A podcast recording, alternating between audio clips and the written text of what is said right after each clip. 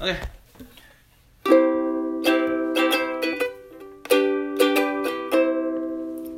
Hello, everybody, and welcome to Bedtime English. 大家好，欢迎收听睡前英语，我是我是 JJ。 Benji。我是 Victoria，今天的节目呢，我们来给大家讲一个非常有趣的故事，叫《狗和它的影子》。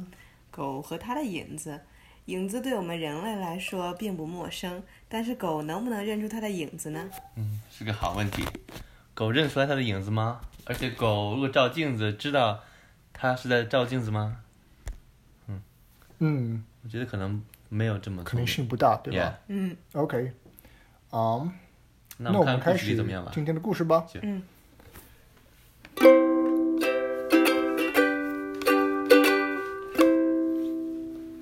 One day, a butcher threw a leftover bone to a dog. 某一天，屠夫把一根剩骨头扔给了狗， The dog hurried home with his prize as fast as he could go. 狗咬着骨头，急忙地跑回家了。 As he crossed a narrow footbridge, he looked down and saw himself reflected in the quiet water, as if in a mirror. 当他穿过一个狭窄的桥时，他往下面静静的清水里瞧了一眼，像镜子一样的水面上，狗看见了自己的影子。 But the greedy dog thought he saw a real dog carrying a bone much bigger than his own. 可是贪心的狗以为水面上的那只狗是真的，它以为影子口中的骨头比它自己的要大上好几倍。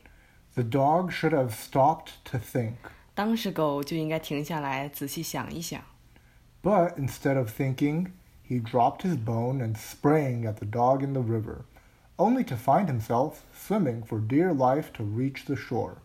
可是它并没有这么做。反之，扔掉骨头，它傻傻地跳进水里了。发现自己的错误后，狗为了保命，拼命地游上岸边去了。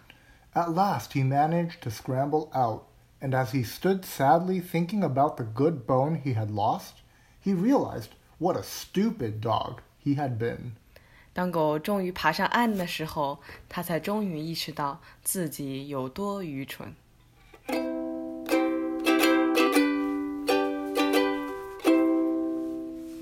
好的，那么我们来看看今天的重点语句吧。我们今天要学的第一个单词是 butcher。屠夫， Butcher. 屠夫， My friend is a butcher. 我的朋友是一个屠夫， My friend is a butcher. 我的朋友是一个屠夫， I buy meat from the butcher. 我从屠夫那儿买了肉， I buy meat from the butcher. 我从屠夫那儿买了肉。我们学的第二个单词是 stupid. 愚蠢， Stupid. 愚蠢， He is stupid. 他很愚蠢， He is stupid. 他很愚蠢， Don't make stupid mistakes. 不要犯愚蠢的错误， Don't make stupid mistakes. 不要犯愚蠢的错误。下一个单词是 greedy. 贪心， Greedy. 贪心， The greedy man likes money. 贪心的人喜欢金钱， The greedy man likes money. 贪心的人喜欢金钱， Do not be too greedy. 不要太贪心了， Do not be too greedy. 不要太贪心了。我们学的第四个单词是 bone. 骨头， Bone. 骨头， Dogs like to chew bones. 狗喜欢咬骨头。 Oopsies. Sorry about that. That was the ukulele.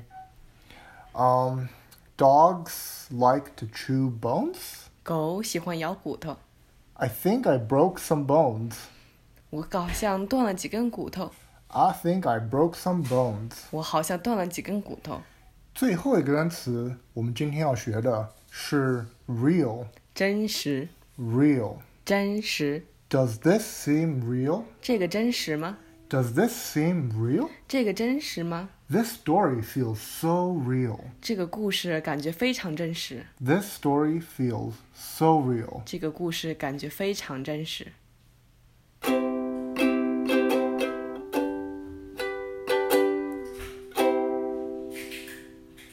好的，那么今天我们的故事就讲到这里吧， Thank you for listening and see you next time. 感谢收听，我们下期再见。拜拜， Bye bye.